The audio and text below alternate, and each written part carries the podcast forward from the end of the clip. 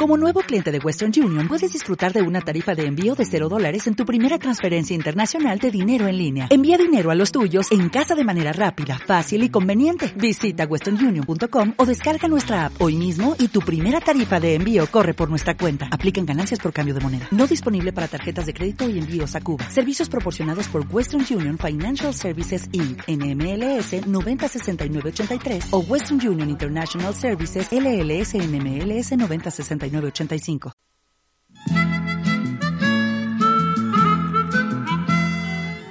Salud y nutrición. Estimulación. Ambiente familiar. Educación y aprendizaje. El buen desarrollo en la primera infancia es un compromiso de todos. Salgalú Radio presenta Ronda, por la infancia. En nombre de nuestros niños. Huahuanchicunapa Sutimpi. Con el auspicio de la Fundación Bernard Van Leer. Tomémonos de las manos,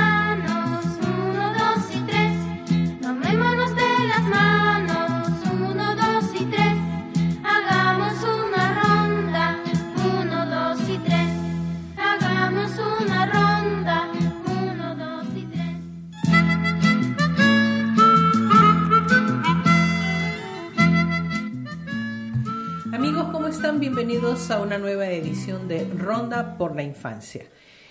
Hoy día tenemos un tema bastante interesante. El mes de junio, pues, se ha estado celebrando diversas festividades. Una muy importante, ¿no? Eh, que realmente no se apoya el trabajo infantil, especialmente de los niños menores de los 14 años, donde eh, ya suena no necesariamente trabajo, sino explotación del niño pequeño. Porque vemos, y todos lo sabemos, pequeñitos de 3, 4, 5 años en diferentes empresas trabajando en las minas, trabajando en las ladrilleras, tra- trabajando en las carboneras, familias enteras trabajando ahí y que tiene un otro nombre que se llama explotación. Y hoy día justamente porque tenemos que hablar con relación a un futuro mejor, nuestra invitada Mari Zúñiga del Grupo Fundades está con nosotros y con ella vamos a hablar pues de las bondades que tiene Fundades, de la preocupación que tiene diferentes entidades que, que se han agrupado como Fundades justamente para dar un mejor futuro a los niños. Un futuro que por lo menos a un grupo determinado eh, sabemos que ellos son artífices de sus propios cambios por el proceso de aprendizaje que tienen, porque también se les enseña a cómo deben alimentarse, a, a que las jóvenes adolescentes, los jóvenes adolescentes, pues no tengan embarazos tan temprana edad, porque ahí es uno de los mayores problemas. Y otro problema que se ve, pues, que infelizmente los niños que son abandonados son exactamente por estas mamás adolescentes que sienten que su vida se les está acabando y cuando no se trabaja un tema del que vamos a hablar también, que es de la prevención. Bueno, ahora sí, para quienes nos siguen, eh, Facebook Salgalú Radio, Twitter arroba Salgalú Radio y para ubicar y descargar estamos en www.salgaluradio.com. Les recuerdo que también estará con nosotros Michael Falconi con las últimas informaciones relacionadas con la primera infancia. Y ahora sí le damos la bienvenida a nuestra invitada Mari Zúñiga del Grupo Fundades y le agradezco mucho por estar con nosotros justamente para hablar de este tema, de cómo podemos mejorar el futuro de nuestros chicos. Bueno, muchas gracias Clotilde por la invitación. Eh, realmente para el Grupo Fundades es muy importante el poder estar aquí hoy, eh, exponer un poco acerca de las iniciativas que tenemos en todos los temas, porque trabajamos de manera corporativa con varias organizaciones asociadas que a la vez tenemos la misma filosofía, el, el mismo fin, ¿no? Finalmente lo que queremos es mejorar vidas. Y a, en- a eso creo que apuntamos todos y, y estamos trabajando, por ejemplo, a ver, te cuento un poco, en el caso de, de niñez en abandono, eh, tenemos cinco centros de atención residencial donde tenemos niños de 0 a 16 o 17 años, pero esto no es todo, nosotros queremos prevenir esa Claro. situación, ¿no? Entonces, en el, en el tema de la prevención ya estamos desde el año 2007, más o menos, que empezamos con una iniciativa, un proyecto con la cooperación italiana, y después poco a poco hemos ido avanzando, estamos trabajando ahora un proyecto que se llama Semillas, que tiene que ver mucho con, con el poder eh, crear buenos hábitos de, de crianza en los padres y, y también en los docentes. ¿Para qué? Para que exista un cambio dentro del hogar y que no se den situaciones de violencia o situaciones de maltrato infantil, ¿no? Ese es un primer tema y un bloque grande eh, que tiene que ver con la niñez del abandono. Pero no solamente intervenimos en ello, tenemos también, por ejemplo, toda un área, todo, todo un, un gran sector que ve el tema de rehabilitación infantil. ¿Por qué? Porque digamos que nuestro trabajo es transversal a la discapacidad. Nosotros ejecutamos programas y proyectos para la población vulnerable, pero especialmente para las personas con discapacidad. Entonces, en el área de salud trabajamos con, con nuestro asociado que es ARIE. Claro. Y bueno, ahorita tenemos cinco centros, estamos por abrir uno último en San Juan del Urigancho, Que es una zona muy sensible, ¿verdad? Exactamente, y donde tenemos una población de más de un millón de habitantes. Y, y realmente el porcentaje de, de personas con discapacidad, según la última encuesta que hizo el INEI, es del 5.2%, pero realmente a nivel mundial la, el porcentaje es 10%. Entonces, digamos que estamos hablando de, de una, Un buen un- porcentaje, un buen que hay que atender. claro. Y es población que está desatendida. ¿no? Pero a la vez nosotros eh, en temas de salud, por ejemplo, trabajamos un programa ya desde el 2010 con la cooperación holandesa y, y es el programa Liliane, ¿ya? Con este programa Liliane eh, estamos de la mano con 21 organizaciones asociadas que están ubicadas en Lima y en provincias. ¿Y qué trabajamos con ellos? prácticamente son tres, tres intervenciones. La primera es el, la ayuda directa al niño. ¿Por qué? Porque el niño con discapacidad, ¿qué necesita? Necesita primero la parte de rehabilitación infantil, necesita aparatos ortopédicos, necesita apoyo en educación. ¿Qué es lo primero que se tiene que hacer? Exactamente, ¿no? que son los pilares del desarrollo, ¿no? La salud y la educación.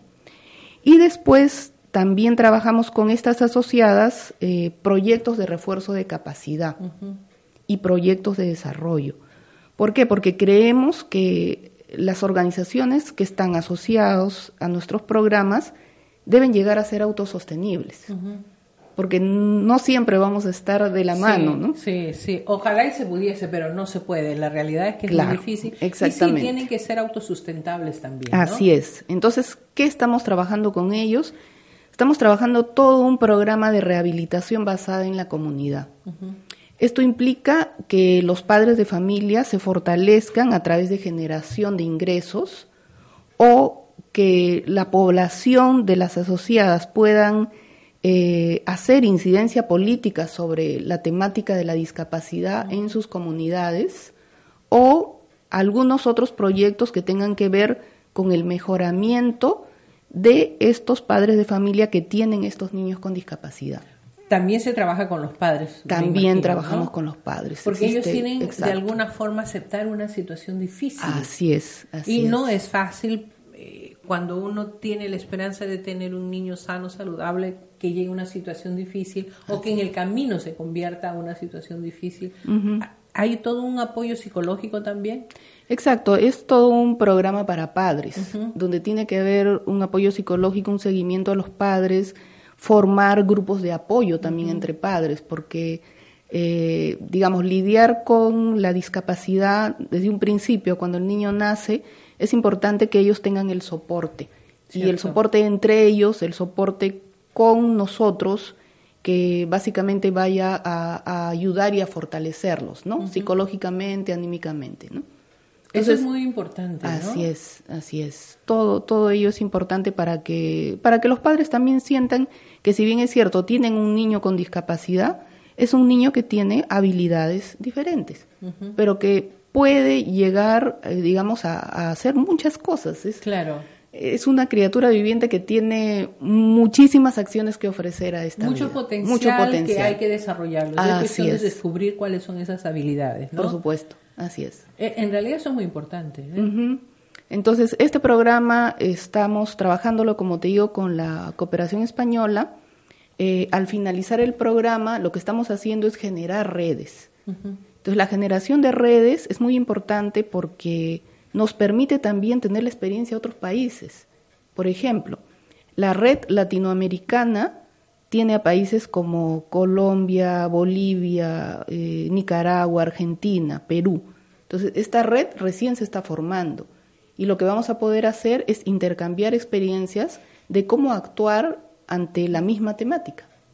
Entonces, esto nos va a ayudar muchísimo a fortalecernos como institución. Entonces, de verdad que es un, es un trabajo que yo eh, recomiendo también a otras organizaciones que formen y, redes. que se vuelvan a agrupar, ¿no? Así porque es. yo creo que la importante que tiene Grupo Fundades es porque no es un es un megagrupo con diferentes acciones Claro. dentro del seno que vienen desarrollando. Así ¿no? es. Algunos orientados para los niños con discapacidad, otros para atender a las mamás adolescentes, ¿no? Que, Claro. que, que se da el caso y en grandes números. Y ahí falta toda una orientación de prevención también. Exacto. ¿no? así es, es. es- es todo un tema bastante difícil. Bueno, también sabemos pues que, que a los adolescentes, los jóvenes los vienen preparando. Sí, justamente este, te quería comentar al respecto. Mira, nosotros tenemos en, en Comas un centro de tecnología. ¿ya? Eh, este centro de tecnología eh, está asociado a la franquicia Poeta. ¿Qué es Poeta? Es el programa de oportunidades en las Américas con la tecnología. Entonces, lo que hemos hecho es eh, brindar a los jóvenes, y estamos haciendo, brindar a los jóvenes capacitación en alfabetización digital y en computación avanzada, especialmente a las mujeres. ¿ya? ¿Por qué? Porque eh, nosotros creemos que las mujeres también pueden desarrollarse muy bien en temas de tecnología. Pero por supuesto. Así sí. es. Y, y estamos teniendo ya muchas experiencias de, de este, exitosas, ¿no? Y lo otro que estamos haciendo ahí es una nueva iniciativa que está desde el año pasado. Eh, justamente el 17 de este mes empiezan las nuevas clases en la Escuela Integralia, que es una escuela que capacita a jóvenes con discapacidad física. Estamos por ahora trabajando con discapacidad física. Eh, aprovecho para invitar a los jóvenes que, Que necesiten, que ¿no? necesiten esta capacitación para que puedan ir. Es- el teléfono es 5360120, está ubicado en Comas. Y realmente la capacitación es para que los jóvenes puedan trabajar en todo lo que son operación de call center. Entonces les enseña muy bien todo, toda esta temática y finalmente cuando terminan el curso... Pueden ah, trabajar. Exactamente, nosotros vemos la vinculación con la empresa. Ujú. ¿Tienen Así contratos, convenios con algunas empresas que reciben a estos jóvenes? Claro, justamente eh, dentro del marco de este programa ah, hay todo un grupo de personas que se encarga de ver la canalización con las diversas empresas, ¿no? Y eso es muy importante. ¿Y cuál es la recepción que se tiene? O sea, ¿es muy positiva? ¿Ha tenido problemas? Porque la adaptación y, que, y la aceptación no siempre es fácil. Así es. Sí, bueno, eh, mira, todo ha ido cambiando a raíz de la nueva ley, la 29973, eh, y el reglamento, ¿no? Porque en temas laborales existe ahora una cuota del empleo, que tú debes saber que es del Exacto. 5% para las empresas estatales y del 3% para las empresas Las privadas, privadas, con más de 50 trabajadores. Entonces, hay, hay mucha receptividad por parte de las empresas, esto es algo que realmente es importante, pero lo que estamos haciendo paralelamente es trabajar en temas de sensibilización con los trabajadores dentro de la empresa. Claro.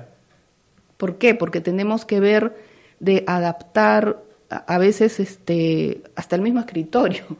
Son las diversas es adaptaciones, las rampas, Es la infraestructura, La es infraestructura. el, el aspecto físico. Exactamente, pero también el aspecto personal, de cómo, de, cuál es el trato con las personas con discapacidad, no, no creer que son eh, personas diferentes, todos somos iguales al final. Lo que pasa es que tienen necesidades diferentes. Exactamente, Esa es la, esa es la realidad. Y después el resto, claro, hay algunos con habilidades intelectuales un poco eh, que necesita un poco más de apoyo, pero Así eso es. no significa que no lo puedan hacer. Exactamente. Entonces, por eso es que lo que se hace es toda, primeramente es eh, todo un trabajo que viene desde la mm, evaluación de las habilidades de los chicos con discapacidad para ver cuál sería el, El mejor rubro, ¿no? y el rubro o el mejor empleo que ellos puedan tener, ¿no? Es un trabajo que nos toca hacer y, y lo estamos haciendo ya desde, el- en este caso, con la Escuela Integralia desde el año pasado.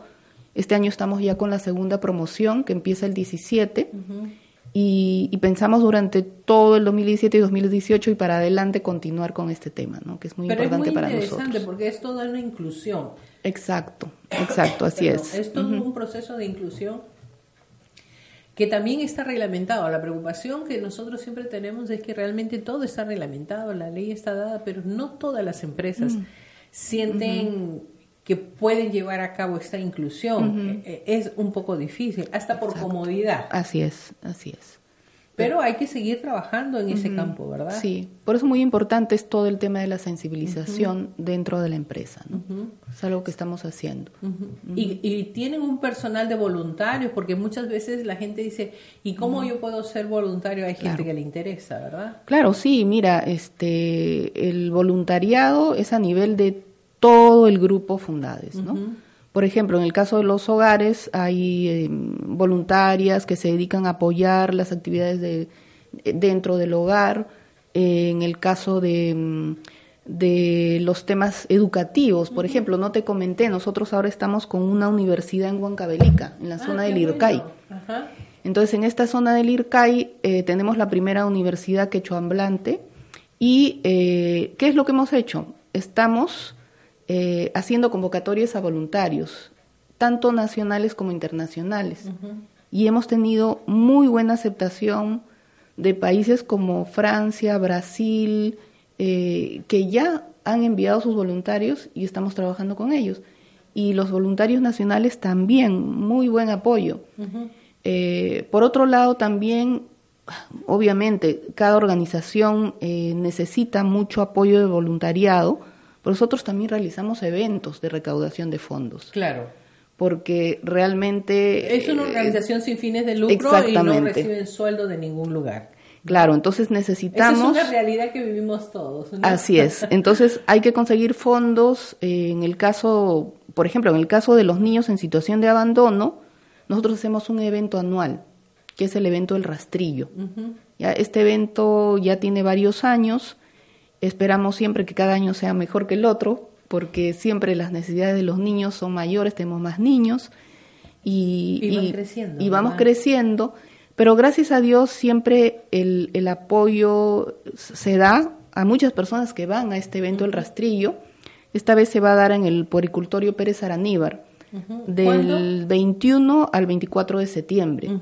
Y de verdad que vamos a estar muy felices de recibir a, a todas las personas que puedan ir.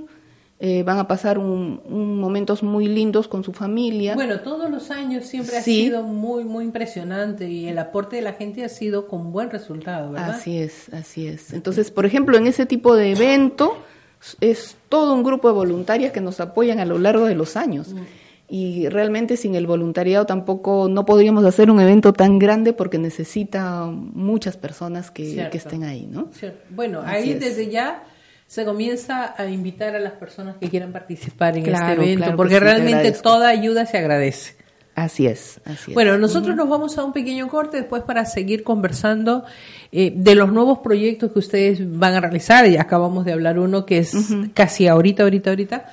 Y para eh, eh, exactamente el tema que, que, que se tiene que hablar, porque realmente a veces nos preocupamos, ¿qué es lo que debemos hacer los adultos justamente para poder apoyar a las nuevas generaciones? y después no estar lamentando que jóvenes cometen tales acciones, pero hay una gran responsabilidad de la sociedad, de, de las familias y de cada uno de nosotros. Yo creo que de Así eso es. vamos a hablar. Perfecto. Así que nos vamos a un pequeño corte y regresamos. Estamos presentando Ronda, por la Infancia en Salud Radio. Comunicación que nos acerca. Una sola fuerza por la infancia. Ante una situación de emergencia y desastres, los niños y niñas son los más afectados. ¿Sabes qué riesgos corren?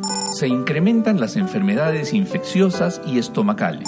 Sufren daños psicológicos que generan secuelas y alteran su desarrollo emocional.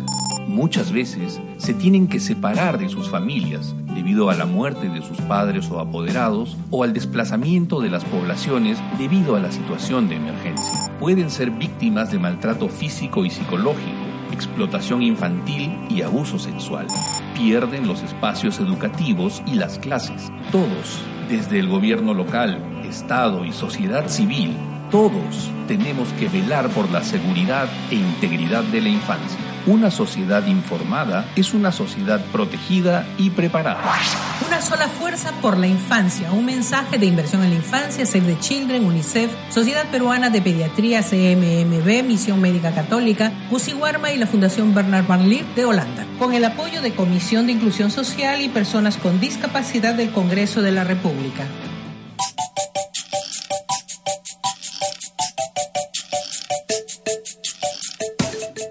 Los derechos del niño son un conjunto de normas de derecho internacional que los protege y que están reglamentados en la Convención de los Derechos del Niño. Todos y cada uno de estos derechos son inalienables e irrenunciables, por lo que ninguna persona puede desconocerlos. Sin embargo, existen otros derechos que también deben ser considerados para garantizar el desarrollo integral y la felicidad de todos los niños y niñas. Estos derechos son el derecho a nacer saludable, sin adicciones o dependencias de sustancias o drogas, el derecho a los exámenes prenatales y a ser atendido en la gestación, el derecho a la lactancia materna, ya que es el alimento más completo que él necesita, el derecho a las vacunas, para no quedar enfermo o lisiado,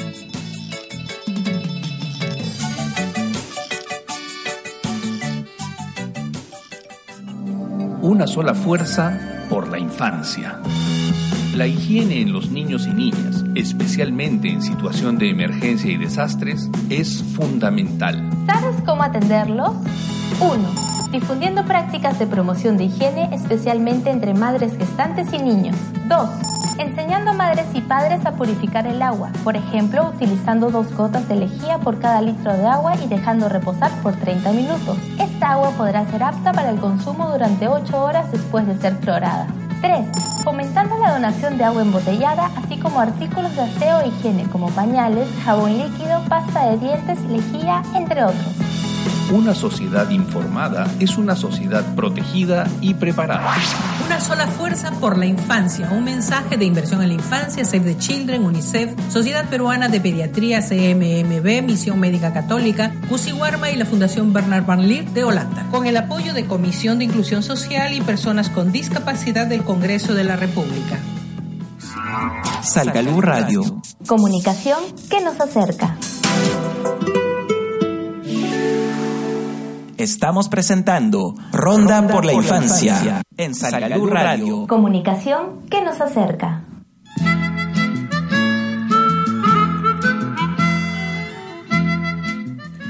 Sí, amigos, nuevamente con ustedes en Ronda por la Infancia, nuestra invitada Mari Zúñiga del Grupo Fundades, pues con ella estamos hablando de cómo los adultos podemos hacer que los jóvenes de ahora, los niños de ahora, pues se labren un futuro mejor. En realidad, a veces pensamos en el adulto, nunca pensamos en los jóvenes. El problema es que para que se tenga un futuro mejor se tiene que comenzar desde antes que el niño nazca, desde que es creado, es generado, es eh, en el nacimiento. Si no hay un cuidado a este nuevo ser que llega a este mundo, la verdad todo lo que hagamos ya pasados los 18 años no tiene sentido, porque son generaciones lo digo yo y lo digo con tristeza, son generaciones perdidas porque no se les da el apoyo necesario para salir adelante. Y justamente uno de los trabajos que viene desarrollando el grupo es para garantizar un futuro mejor a estos niños y también hablar de los nuevos proyectos que ellos están desarrollando y de las nuevas perspectivas que tienen justamente para, por lo menos, el núcleo donde están trabajando se les garantice la, la forma de preparar a estos jóvenes que ellos sean pues responsables de sus acciones, de su futuro, siempre con un camino mejor. Eh, Mari, hablábamos del grupo y tú estabas señalando cuando nos fuimos a- al pequeño corte para saber qué tipo de protecciones se le puede dar, qué es lo que se- realmente se puede hacer para garantizar un futuro mejor. Claro, el grupo con el que ustedes están trabajando, de una u otra forma, ustedes están intentando darle lo mejor, pero el universo no se cierra ahí, el Perú es inmenso, tenemos zonas donde no llega ningún tipo de ayuda, ningún tipo de auxilio donde por cultura, y lo pongo entre comillas, los niños para que aprendan son terriblemente maltratados, especialmente en las zonas andinas. Lo digo por la referencia que tenemos, no porque sea una zona agresiva, pero sí conocemos, por ejemplo, a muchas personas hablan que en Puno los papás piensan que la mejor forma de orientar a sus hijos es reventándoles la vida. Y la verdad sabemos que eso no representa lo mejor, no es el camino. ¿Cómo es que ustedes vienen trabajando en el tema de prevención, en garantizar este futuro mejor? Bueno, a ver, te comento. Eh, nosotros como grupo, eh, lo que estamos haciendo ahora y, y hace un buen tiempo es promover las políticas de protección a la infancia, ¿no? En el marco de la Convención de los Derechos de los Niños y de los Adolescentes, hemos instituido eh, toda una planificación con todo nuestro grupo y estamos trabajando temas de prevención y también estamos viendo la intervención. Eh, para ello también hemos hecho una alianza con ANAR.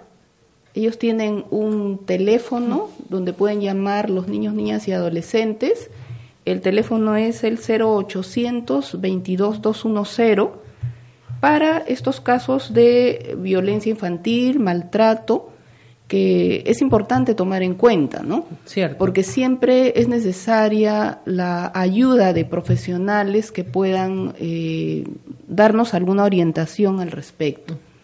Lo que también estamos haciendo es replicar todas estas eh, capacitaciones en temas de estas políticas de protección a la infancia en, en todos nuestros asociados. Recientemente ha habido un grupo que ha ido a la Universidad eh, para el Desarrollo Andino, que está en Lircay, donde hemos replicado toda esta capacitación con las jóvenes y los jóvenes de, que estudian allá las diversas carreras y que pueden ser propensos también a algún caso de, de violencia o de, digamos, o- otro tipo de maltrato. maltratos, O maltratos, ¿no? Entonces, estamos tratando de promover esto y, y ahora, eh, a través del programa Liliane, también con nuestras 21 asociadas que están en Lima y en provincias. Eh, yo al año debo viajar también. Siempre, no me gusta estar solamente en el escritorio. Claro. Yo salgo, viajo, camino por las zonas rurales y nosotros también lo que hacemos es replicar estas capacitaciones con, con todos estos grupos humanos, ¿no? Padres de familia, nuestros propios eh, mediadores, con las personas con las cuales trabajamos todos estos temas. La verdad que tú tienes muchísima razón, en provincia, en provincias la situación es mucho más grave, eh, el tema se debería visualizar mucho más. ¿no? Claro. Eh, nosotros, por ejemplo, eh, a través de la red Liliane, lo que hacemos es siempre una actividad anual que, que llegue a escucharse, que pueda producir cierta incidencia. ¿no? El año pasado la hicimos en temas de inclusión educativa con diversas organizaciones acá en Lima y en provincias, pero esta actividad que hacemos nosotros acá en Perú se replica en África, en Asia, en Latinoamérica. Entonces, y a través de las redes sociales, la, digamos, la llegada es muchísimo más hacia, hacia toda la población. Entonces, eh, tal vez sería bueno poner en agenda también todo este tema del- de, de la violencia, del maltrato, de, de cómo debemos nosotros protegernos y qué hacer para que nuestros niños eh, puedan tener eh, la protección adecuada, ¿no? Yo creo que todo eso es muy, muy, muy importante. Sí, sí, sí, en realidad sí, porque eh, el tema de la prevención pareciera una cosa tan lejana Y el problema es que el resultado no es inmediato. Nosotros es. vamos a tener el resultado, por ejemplo, de un niño bien alimentado, con una educación inicial muy importante, con una escuela primaria secundaria interesante cuando llegan a la universidad.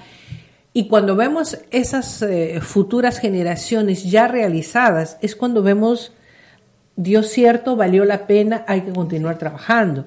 Y es por eso que a veces es tan difícil convencer a la gente que se pueda trabajar a niveles de prevención, porque no es como una carretera que un año, dos años está ahí una mega carretera llena de cemento, pero nos estamos olvidando de que para salir adelante es la formación, preparación y cuidado que se tiene que dar desde la primera infancia. Así es. No existe otra alternativa. O sea, vamos a poder realizar cualquier trabajo, vamos a hacer construcciones. Probablemente vamos a tener, probablemente operadores técnicos, pero niños pensantes, niños investigadores, niños que no tengan anemia o desnutrición crónica infantil, es comenzando de cero y viendo un futuro con proyección y realmente pensando en que probablemente nosotros no vamos a ver los resultados, porque es la ley de la vida. Así es. Pero si estamos garantizando un futuro mejor para el país, es solo a través de la prevención, el cuidado a la primera infancia. Y es algo que en estos momentos no lo vemos realmente. Claro, como te comenté, nosotros en temas de primera infancia estamos trabajando ahora el proyecto Semillas con nuestra asociada Nuevo Futuro.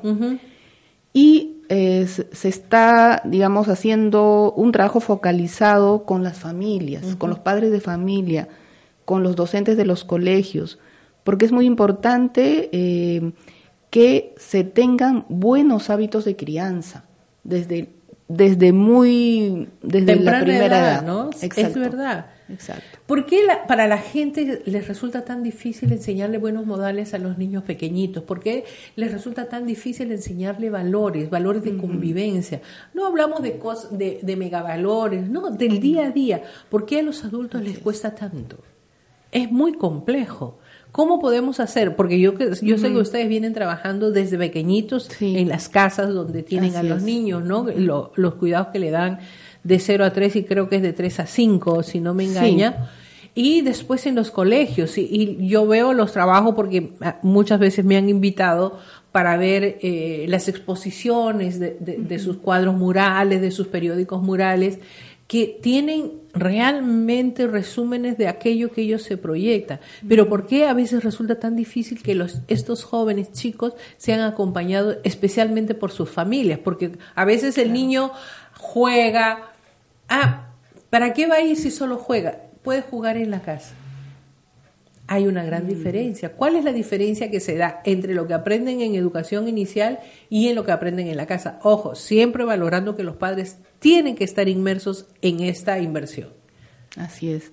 Sí, es muy cierto. Eh, en todo este proceso de desarrollo de, de la primera infancia, es importante que, que los padres estén de la mano con los niños. Eh, nosotros estamos planteando para el siguiente año eh, hacer un proyecto que tiene que ver mucho con el tema de desarrollo de valores. Eh, es un centro que tenemos pensado instalar en Comas, eh, donde aproximadamente podríamos atender a unos 200 o 300 niños de las familias eh, de, de la zona, donde se va a aplicar todo lo que es la metodología Montessori, que tiene que ver mucho enseñar a los niños a través de los valores.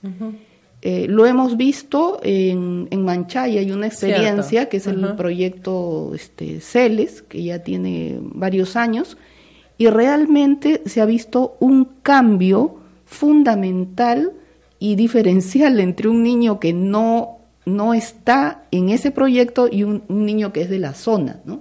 Realmente un cambio en algo muy sencillo, por decir, que es llegar a la casa y lavarse las manos. Cierto, ¿ya? lo básico. Lo básico. Entonces, eh, los niños eh, aprenden como en casa, como jugando, eh, viendo las cosas que, que realmente se deben hacer, aprendiendo cómo hacerlas, y finalmente este niño llega a su casa y la ve al- a la mamá empezar a cocinar sin lavarse las manos. Y le dice, mamá, ¿por qué no te lavas las manos? Es lo primero que tienes que hacer antes de Exacto. cocinar, ¿no? Entonces ahí es como que un cambio, todo lo contrario, en vez de que la madre se lo diga al niño, el niño se lo dice a la madre. Y esto es algo que, se- que se va replicando con los otros hermanos. Y realmente es un proyecto fabuloso, eh, el cual la verdad que yo estoy muy, muy abocada en ello, a que salga y que podamos nosotros intervenir de esa forma también Claro. desde muy desde la primera infancia in- eh, dándoles aquellos valores que necesitan los niños para ser cada día mejores y mejorar su futuro también. Cierto. No, en realidad es, es. ahí donde se comienza. Así no es. hay otra. O sea, no nos engañemos. Por mucho que yo intente darle valores a los niños después de los 10 años, es mucho más difícil. es es, difícil. mucho más difícil. Probablemente lo van a aprender, pero de los 100 niños van a aprender cuántos, quizás el 50%. Pero cuando uno les enseña al conjunto desde pequeñitos, es un aprendizaje al 100%. exacto Y eso se replica en casa, como bien señalabas, las mamás comienzan a aprender de los niños situaciones. Claro, hay que considerar, y siempre se dice, ¿no? Que si el niño puede quedar en casa con mamá, que sabe, que conoce, que puede apoyarlos, perfecto. Pero hoy por hoy, las mamás del campo se van al campo y los niños se quedan en casa a cuidado de otros un poquito mayorcitos. Las mamás de la ciudad, muchas, por no decir todas, salen a trabajar. Entonces hay que tener estos espacios de resguardo para los niños, no de guardar a los niños, sino de resguardo, de protegerlos, de cuidarlos y de paso de, de enseñarles cosas saludables y con una alimentación saludable también. también también eso también ¿No? es- Porque ¿qué sí. hacemos con un niño que, que, que solo consume carbohidratos y no consume proteínas, que es lo más importante a esa edad? No, su proceso de aprendizaje es nulo. ¿Cuáles son los nuevos proyectos que ustedes van a desarrollar en este año y probablemente el próximo? Porque yo sé que hay, hay todo un Sí, proceso. Es, es toda una planificación estratégica a nivel de todo el grupo. Eh, como te comenté, a nivel salud estamos eh, ya a fin de año eh, inaugurando eh, nuestro centro de, de rehabilitación en San Juan del Urigancho. Luego, para este año también eh, estamos trabajando el proyecto de capacitación eh, en operatividad del call center. Estamos trabajando proyectos de inclusión laboral de jóvenes, eh, especialmente mujeres, en temas de tecnología. En, también estamos viendo un, proyectos que tienen que ver con la primera infancia y finalmente este proyecto que te digo que tiene que ver con la eh, generación de valores en la niñez, ¿no? Digamos, ¿Hay algún, convenio, ¿Hay algún convenio con las universidades? Porque los chicos terminan la secundaria y muchos realmente merecería la pena ser apoyados para las universidades, pero a veces las condiciones son difíciles, no porque no tengan capacidad, sino por otras condiciones que no les permite a ellos llegar. ¿Podría haber un convenio, tienen un convenio con las universidades estatales o privadas, qué sé yo, como para apoyar a estos jóvenes que sean becados, ¿no?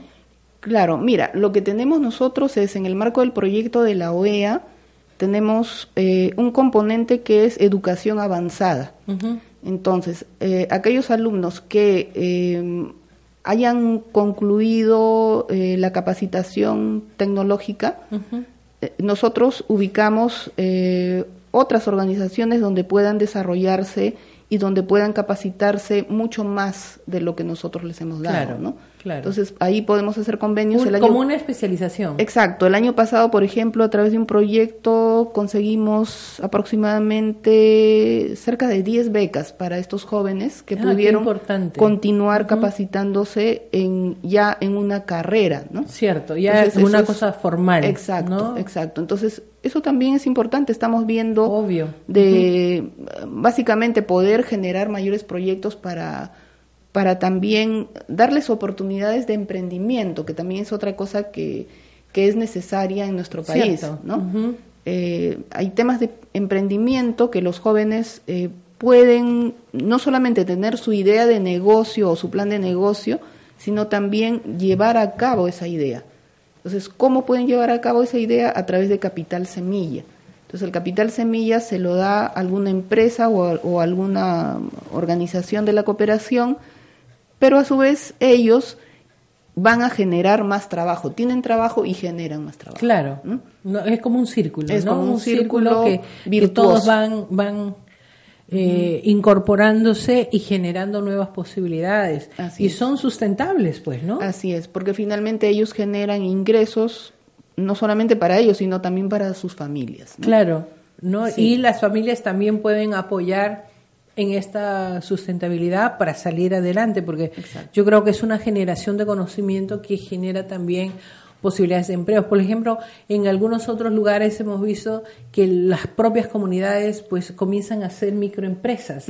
¿no? Sí. Y que se van ayudando y vendiendo sus productos. Yo Exacto. creo que eso es muy importante. Además, la, la tecnología, nosotros teníamos un proyecto, bueno, se- había un proyecto en otro país donde los chicos de la calle trabajaban en, en recoger eh, en los diferentes supermercados eh, algunos productos que se podían todavía utilizar, que, que estaban eh, casi al término, pero que eso se transformaba en mermeladas, en cremas, ¿no? Y siempre eh, preservando de que no se utilice mucho químico o esos este, alimentos para que sean protegidos y que tengan larga duración, ¿no? Era más bien artesanal y se vendía. Entonces los chicos comenzaron a crecer en ese proceso y ahora yo sé que, que son empresarios con un capital bastante sustentable y que siguen apoyando este sistema.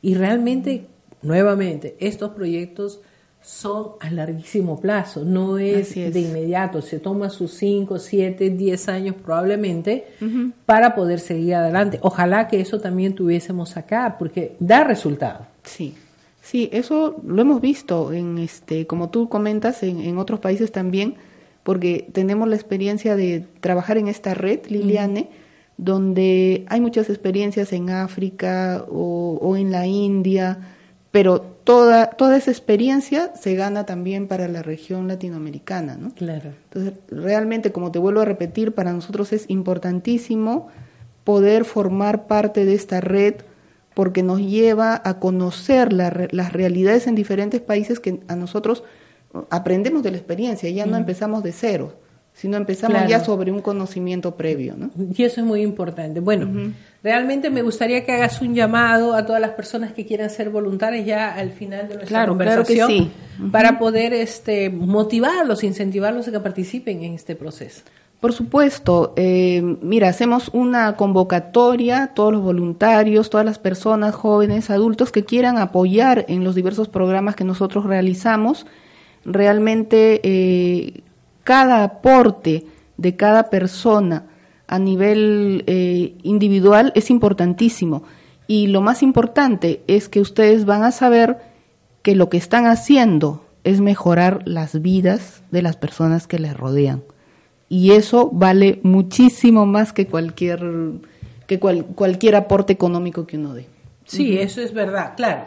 Bienvenido el Bienvenido, económico. claro, bienvenido de todas maneras. Bienvenido porque hay es, muchos ayuda. muchos gastos que se tienen que enfrentar Por y no supuesto. siempre es fácil, Por supuesto. pero yo creo que ese conocimiento, esa sapiencia y esa buena voluntad que ponen, especialmente los jóvenes, porque a mí me encanta el Sí, entusiasmo el de los jóvenes, que es tienen. muy importante, Así es, ¿no? es.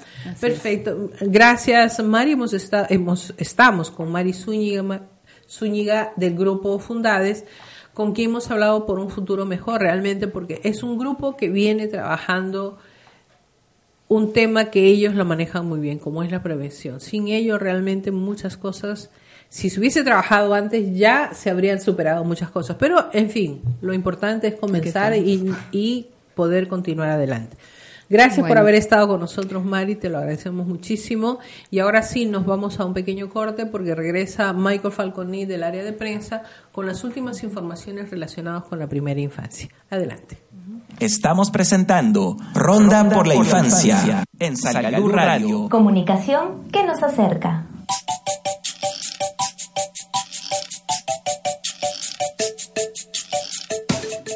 Los derechos del niño son un conjunto de normas de derecho internacional que los protege y que están reglamentados en la Convención de los Derechos del Niño. Todos y cada uno de estos derechos son inalienables e irrenunciables, por lo que ninguna persona puede desconocerlos. Sin embargo, existen otros derechos que también deben ser considerados para garantizar el desarrollo integral y la felicidad de todos los niños y niñas. Estos derechos son el derecho a quedarse con mamá apenas nacido, el derecho al abrazo y al cariño, expresado en forma física y emocional, el derecho a ser feliz y estar acompañado, mejor si estoy con papá y mamá, el derecho a ser egocéntrico, a ser como es él, único y especial, el derecho a llorar, ya que es su única forma de expresarse.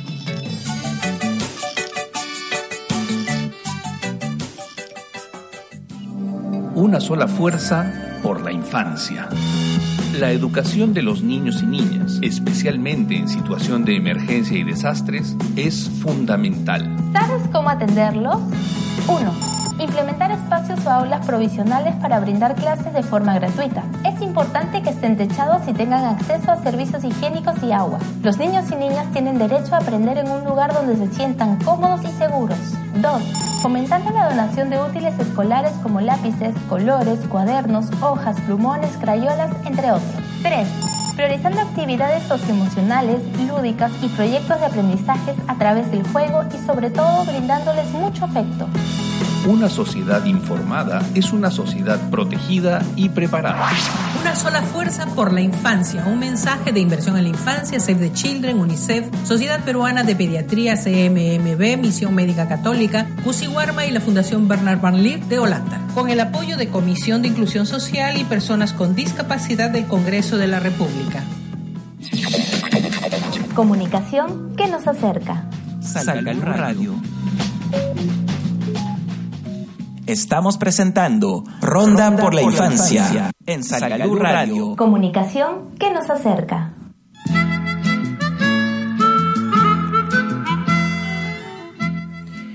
Y en Ronda por la Infancia, ahora estamos con Michael Falconi, quien nos va a señalar las últimas noticias relacionadas con la primera infancia. Adelante, Michael.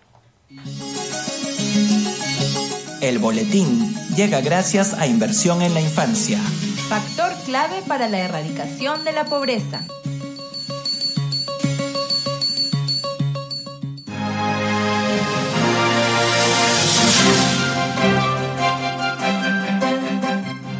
Buenos días amigos de Ronda por la Infancia y iniciamos este boletín informándoles que el día viernes de la semana pasada se publicó la edición 175 de blog Inversión en la Infancia. Este esta edición del blog tiene como entrevista principal la entrevista que se realizó al antropólogo y miembro del Grupo Impulsor Inversión en la Infancia, Carlos Eduardo Aramburú, donde se analiza ya los resultados de la ENDES 2016 y sobre todo algo que está dentro del marco de los 10 puntos del trabajo que realiza Inversión en la Infancia como iniciativa ciudadana, que es la contar con la presencia de una autoridad visible y responsable para la infancia en nuestro país. Entonces, Carlos Eduardo Ramburú ratifica esta posición de Grupo Impulsor Inversión en la Infancia, principalmente viendo que no se ha avanzado considerablemente en la situación de la infancia, no ha habido una mejora en la situación de la infancia en nuestro país durante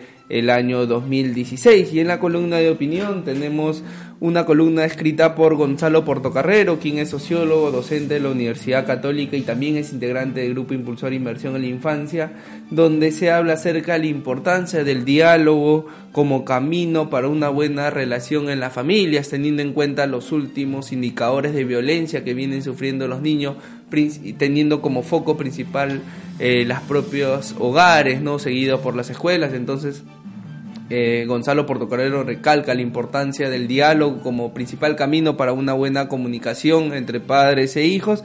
Y también tenemos una entrevista que se le hizo a Estefan Pleisner, quien es director regional de World Vision para América Latina y el Caribe, que viene comentando el trabajo que viene realizando esta organización internacional en Piura y en las regiones del norte de nuestro país que han sufrido los embates del niño costero a inicios del año 2000, de, de este año 2017. Y entre otras noticias tenemos que el Ministerio de Vivienda, Construcción y Saneamiento ha autorizado la transferencia de más de 20 millones de soles para el financiamiento de proyectos de inversión, de inversión pública en materia de agua y saneamiento. Esto es muy importante teniendo en cuenta que eh, agua, el acceso a agua potable y saneamiento adecuado es también uno de los temas que infieren en que los niños padezcan de males como la anemia y la desnutrición crónica e infantil, ¿no? Y por último, para cerrar este boletín tenemos una noticia que el Fondo de las Naciones Unidas para la Infancia, UNICEF, viene en estos momentos lanzando la campaña Queremos que beba el niño sano, seguro y feliz,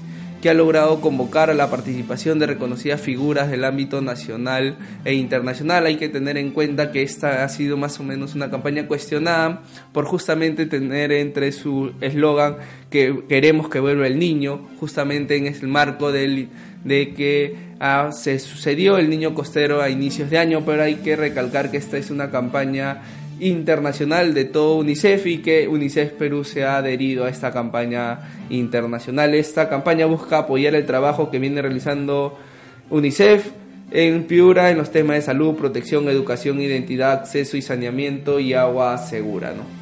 Sí, en realidad ahí el tema de es una cuestión de sensibilidad, por lo que específicamente a nosotros o en América, eh, en esta parte del continente América Latina ha sufrido. Perdón.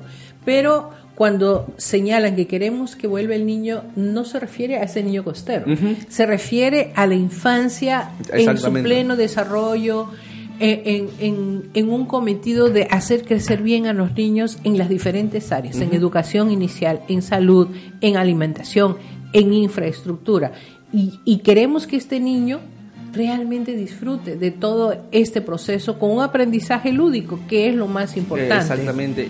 Y para terminar este boletín, recuerden que el día de mañana se va a llevar a cabo la sexta edición del programa virtual un, eh, de 0 a 3 un buen comienzo de vida. En esta sexta edición se, se, seguirá recorriendo la importancia de una buena, de alguna manera, un buen aprendizaje y una buena enseñanza para la crianza de los niños menores de 3 años. Recuerden que las inscripciones, amigos, aún están abiertas y que si, se han, si no se han podido inscribir anteriormente, igual la plataforma le da la oportunidad de revisar los, el momento que ustedes crean conveniente, las, las cinco sesiones anteriores y después a partir de esta sesión intercambiar experiencias en vivo a través del chat y el foro del curso, ¿no? Sí, justamente eh, traje hoy día la información porque eh, escribieron al correo señalando de que si podían seguir inscribiéndose porque realmente, como tú lo has señalado, sí, porque existe una plataforma específica donde los programas que ya se han venido transmitiendo están colgados ahí, los pueden ver,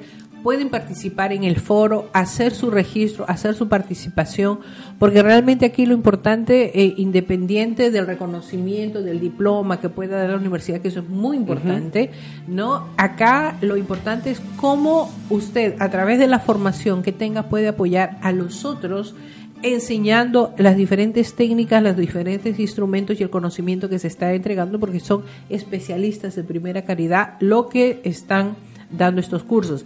Y como usted me señaló, quiere que le diga las sesiones para que pueda hacer el seguimiento. La primera sesión fue cómo usar la plataforma virtual, cuáles serán los temas y objetivos del programa, que fue el primero. Después, la segunda sesión ya atendiendo, ¿no? En este de 0 a 3, un buen comienzo de vida, fue atención integral en la primera infancia. La tercera sesión fue el proceso del desarrollo infantil temprano. La cuarta sesión, las políticas de infancia en las diversas instancias gubernamentales. La última fue qué, cómo y cuándo aprenden los niños pequeños. Y aunque parezca mentira, esta sesión ha sido muy vista, muy, muy, visitada, muy comentada. Han habido miles y miles de preguntas que nos llamó la atención porque las preguntas estaban relacionadas al día a día, a cómo atender mejor al niño, a, sobre el lenguaje, cómo se puede desarrollar ¿Por qué la importancia del aprendizaje lúdico? Eh, el cuidado en el área de salud, el cuidado que se tiene que tener, que el adulto tiene que ser vigilante 24 horas al día con ese niño, porque hasta un niño durmiendo se puede caer en la cama y se puede hacer mucho daño. Realmente es una de las sesiones que ha tenido muchísimas, a pesar de que las otras tienen muchísimas preguntas, pero esta destacó en la cantidad y han preguntado y repreguntado mil veces. En todo caso, para quienes están interesados, pueden inscribirse, pueden registrarse. Ahí Michael les va a dar las informaciones de, de, la cuenta. Aquí yo la tengo, si no me engaño. Eh, para, para información, ¿no? Eh, info cero 0 a 3 arroba salgalucapacitación.com. Tenemos el teléfono 542-88 y lógicamente es en el, el, banco... En el Banco Continental, recuerden que el costo es de 85 soles, un costo único por las 15 sesiones y solo tienen que acercarse al Banco Continental con el nombre de recaudo Salgaluzac y con el número de recaudo 7921. ¿no? Perfecto. Y para eh, ya terminar mañana en la sesión 6 es el cuidado de la salud la higiene y la atención alimentaria y nutricional de los niños pequeños. Y justamente sobre este tema que nosotros hemos estado conversando hoy día, porque si no se da una buena, sana alimentación a los niños, el futuro que ellos se les presente va a ser muy, muy difícil. sobre todo porque estamos con un flagelo inmenso en el país niños pequeños con anemia y desnutrición crónica infantil, cosa que por la cual nosotros venimos trabajando y luchando para que ningún niño de nuestro país tenga este problema. Así es amigos y recuerden que justamente sobre este tema que señalaba la señora Coti, toda la información acerca de la situación de la infancia, tanto a nivel nacional como regional, lo pueden encontrar en el infobarómetro de la primera infancia. Solo tienen que ingresar a infobarómetro.com o seguirnos a través de las redes sociales de inversión en la infancia y la Asociación Salgalú para el Desarrollo y conocerán la información detallada tanto a nivel nacional como regional, provincial y distrital, sobre la situación de la infancia en cada una de estas áreas a nivel nacional. Perfecto, muchísimas gracias Michael. Ya tenemos que cerrar, me están informando. Yo quiero agradecer a Rolando, Rolando Pérez, quien nos acompaña. Eh, en el área técnica a Michael con las últimas informaciones, a nuestros invitados que realmente les agradezco mucho por el tiempo que se dan para venir a trabajar con nosotros. Los invito a que mañana realmente participen en este programa virtual de 0 a 3, un buen comienzo de vida, sobre todo porque todo lo que hagamos ahora va a revertir en el futuro. Va a tener un impacto positivo. El impacto realmente quizás este, algunos como yo no lo veamos porque toma mucho tiempo pero es un futuro para los jóvenes de ahora. Yo creo que eso es muy importante. Bueno, no se olviden de mañana asistir al programa virtual de 0 a 3. Y el jueves tenemos un diálogo abierto muy importante donde vienen autoridades exactamente para hablar del tema de, de esta responsabilidad que todos debemos asumir con estas nuevas generaciones, con las mamitas que van a, van a quedar embarazadas, porque ya se ha descubierto que lo más importante no está solamente en atender al niño desde el nacimiento, sino desde, antes, de que sea gestado. Yo creo que eso es lo más importante. Gracias Michael, gracias Rolando y con les habló Clotilde Carrasco, les agradece y hasta la próxima semana.